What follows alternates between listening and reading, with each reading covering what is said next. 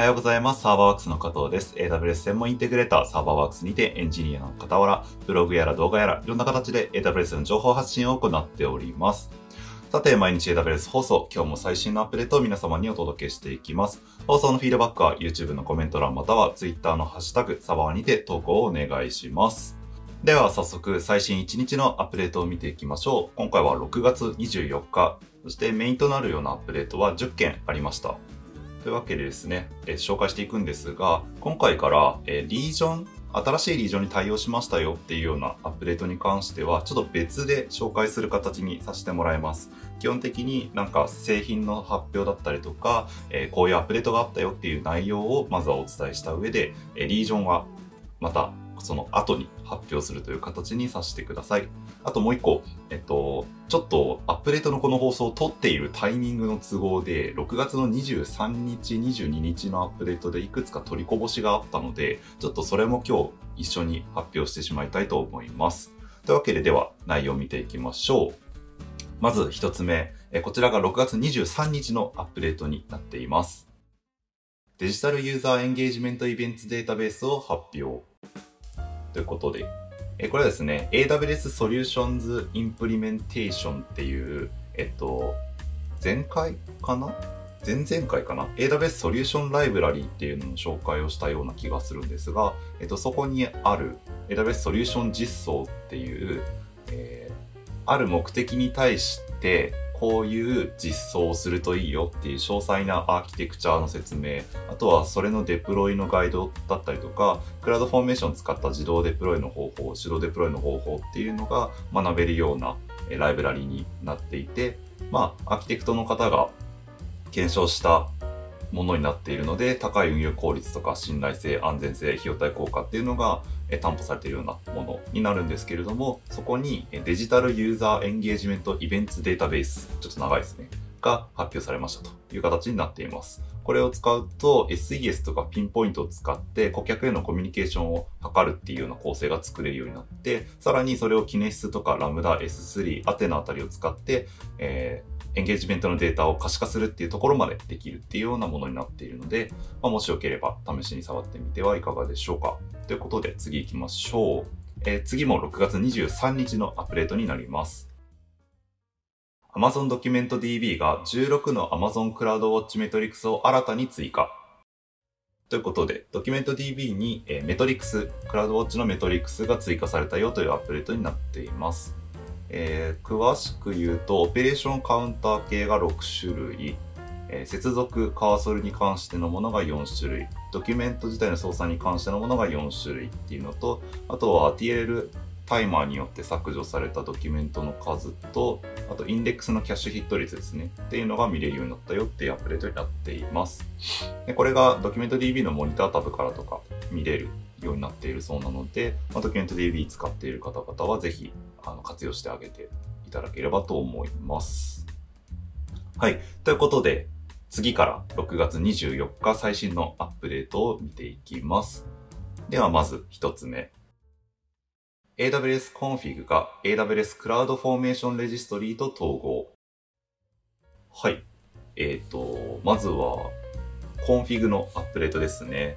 AWS Cloud Formation Registry っていうのが、えっ、と、ちょっと僕知らなかったんで調べたんですが、 CloudFormation で利用可能なリソースのリストですね。は、あの、 CloudFormation を書いたことある方はタイプの宣言をするのがわかると思うんですけど、まあ、あれのリストをイメージしてもらえばいいんですが、えーここにユーザー独自のタイプっていうのも使えるんですよね。で、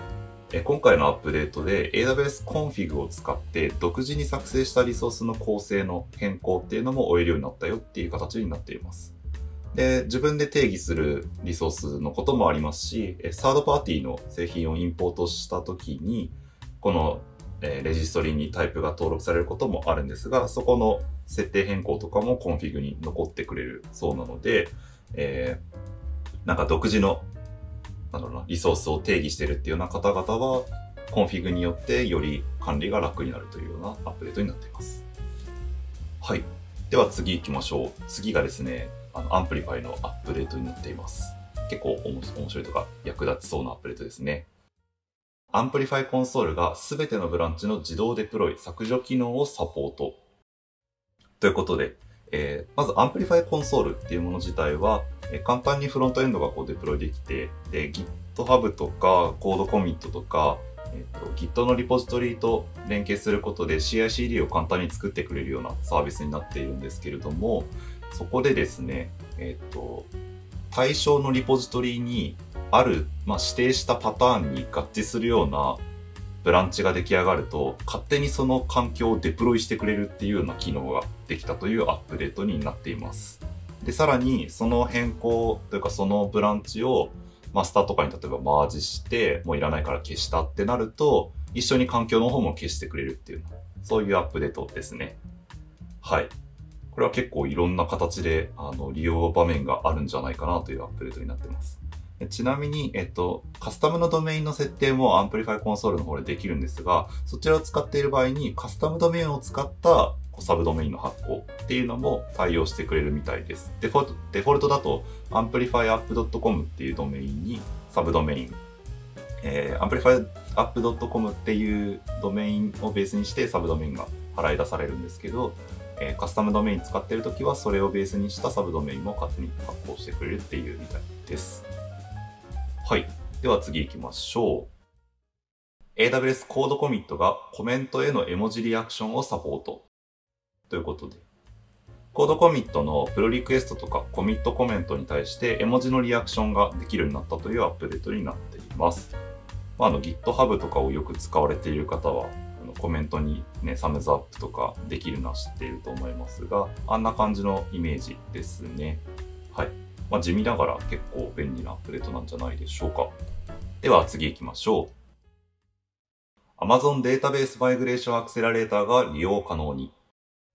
はい。データベースマイグレーションアクセラレーター DMA って書いてありましたが、こちらが利用可能になったというアップデートになっています。えっ、と、内容的には自動であのマイグレーションしてくれる DMS、えー、 Database Migration Service とさらにエキスパートの人がついてくれて予算超過とか遅延のリスクを軽減しつつデータベースの移行をサポートするよっていうような、えー、サービスになっていますね。で、最初の時点ではオラクルから SQL サー、オラクル SQL サーバーからオーロラとか RDS への移行っていうのを手助けするよっていう風に書いてありました。で、まあ、そのうちいろいろと対応していくよっていうような形になっているみたいです。で、まずはアプリケーションとデータベースを見て、そのコンプレクシティとか、あの、フィジビリティみたいなのを評価するっていうところから始めるみたいなので、もし、あの、データベースの移行をしたくって、サポートが欲しいっていう方は、お問い合わせのページか、AWS の担当の方に連絡をしてね、ということでした。はい。では次行きましょう。AWS Elastic Beanstalk が Linux プラットフォーム上での .NET Core アプリケーションに対応。はい。今度、エラスティックビーンストークのアップデートですね。えー、Linux プラットフォーム、今回は Amazon Linux 2環境のようですが、その上で .NET Core アプリケーションが動かせるというようなアップデートになっています。.NET Core の3.1、2.1に対応しているということなので、えー、まあ、それ、それらを使っ、その環境、.NET Core の3.1、2.1を使ってアプリケーションを作っているという方は、インストック使って簡単にアプリケーションがデプロイできるよっていうようなアップデートになります。はい。ではまた次行きましょう。Amazon ECS マネジメントコンソールでタスク実行時のカスタムキャパシティプロバイダー戦略を指定可能に。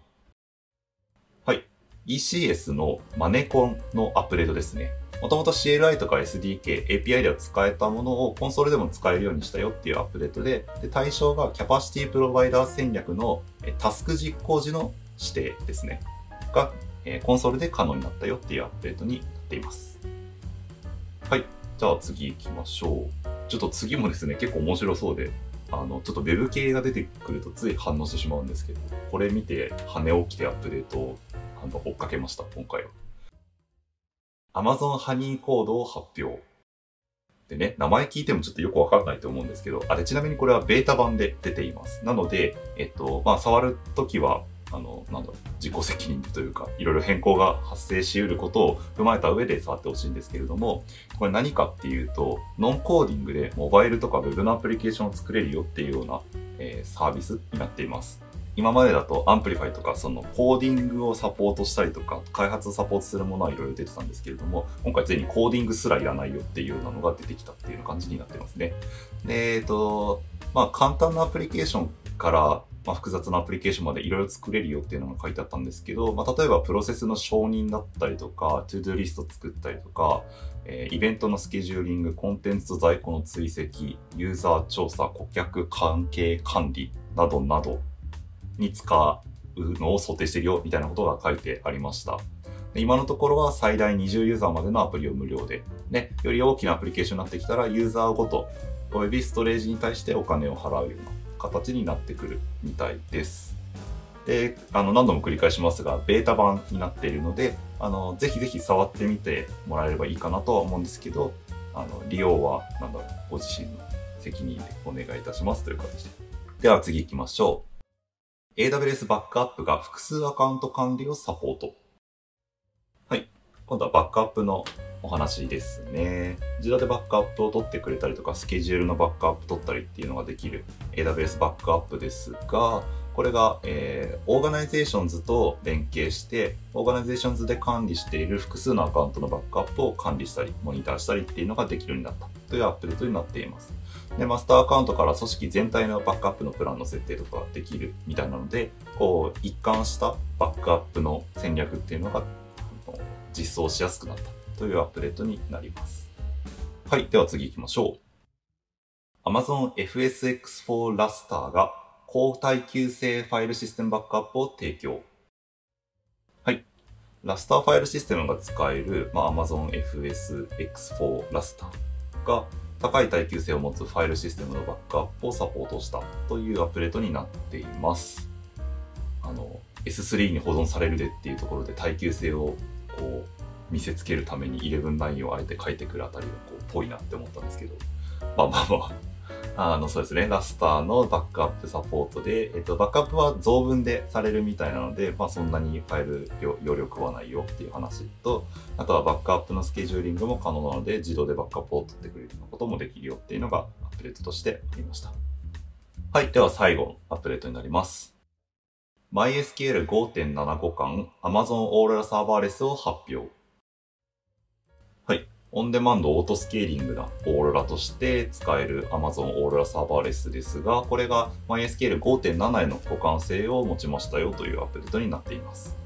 で、MySQL5.7 互換になったことで、JSON のサポートとか、空間インデックス使えたり、あと Generated Columns が使えたりとか、あの、まあ5.7で使える機能がいろいろ使えますよと言いつつ、あの、最大5倍 MySQL5.7 よりも早いよっていう主張がのアップデートのページでされていましたので、あの、ぜひですね、オーロラサーバーレス使いたい方は5.7互換し持ったよっていうのも覚えておいていただけるといいかと思います。ということで、アップデートの内容は以上になるんですが、新しいリージョンで使えるようになった各種サービスを読み上げていきます。最初の1件だけ6月22日のものになっているんですが、残りは24日のアップデートになっています。では行きましょう。Amazon SQS FIFO Queues がヨーロッパミラノリージョンで、 Redshift RA3 ノードがムンバイリージョンで、AWS オーガナイゼーションズが中国のリージョンで、AWS アウトポスツが、えアフリカケープタウン、アジアムンバイ、え南アメリカサンパウロのリージョンで、AWS ウェルアーキテクテッドツールが中東バーレーンとアジア、香港、カナダ中央リージョンで、AWS バックアップがアメリカガブクラウドリージョンで、Amazon キネシスデータアナリティクスがアメリカガブリージョンで、それぞれ利用可能になったということです。はい。ちょっと今回も盛りだくさんで長くなっちゃいましたが、えっとですね、ハニーコードがなかなか面白そうだなと思っていて、ちょっとベータなんであんまりこう、細かいところまで扱いづらいんですけど、やっぱりどうしてもちっちゃいアプリケーションが欲しいっていうのってあるんですよね。なんかそこで使いたいなと個人的にはよく思今思って、あのコンソールに触らせたくないんだけど S3 のファイルを見えるようにしたいとか、あの、ダイナモのデータを見れるようにしたいとかっていうようなことって、まあ、ちょこちょこあって、なんかそういう時に、こう、このサービスを使ってパンって簡単にフロントが作れるようになったりすると、活用範囲って結構広そうだなというふうに思っていて、これはなかなか面白そうなアップデートだなと思っています。ちょっとね、まあベータですけど、個人的にも触ってみようかなと思いました。あとは、 Amplify Console のやつが結構刺さっていて、個人的には。あの、ブランチに対して自動デプロイしてくれるっていうやつですね。いろんな活用が考えられそうだなっていうのと、一番最初これを聞いた時に、あの、プルリクエストを出した時に環境を作るっていうのをかって思ったんですよね。なんかそうすると、あの、プルリクエストのレビューがしやすくなるっていうのがあると思うんですけど、知らなかったんですけど、その機能はすでに実は出ていて、2019年の10月かなに、えっと、プルリクエストが出たらそれの環境を作るっていう機能はもうすでに出ているみたいです。 Amplify Console 優秀ですね。まあ、なので今回のやつだと、まあ、どっちかっていうとこう開発中にブランチをこうデプロイするっていうような利用用途の方がまあ合いそうだなっていうのは印象として持ちましたね。はい。ちょっとね、僕の趣味で Amplify とかが出てくるとついあの楽しくなって喋っちゃうんですけど、その他もいろいろとアップデートが出ているので、ぜひ関連するアップデートがあれば、ご自身でも調べてみていただいてはいかがでしょうか。ということで、本日のアップデートは以上になります。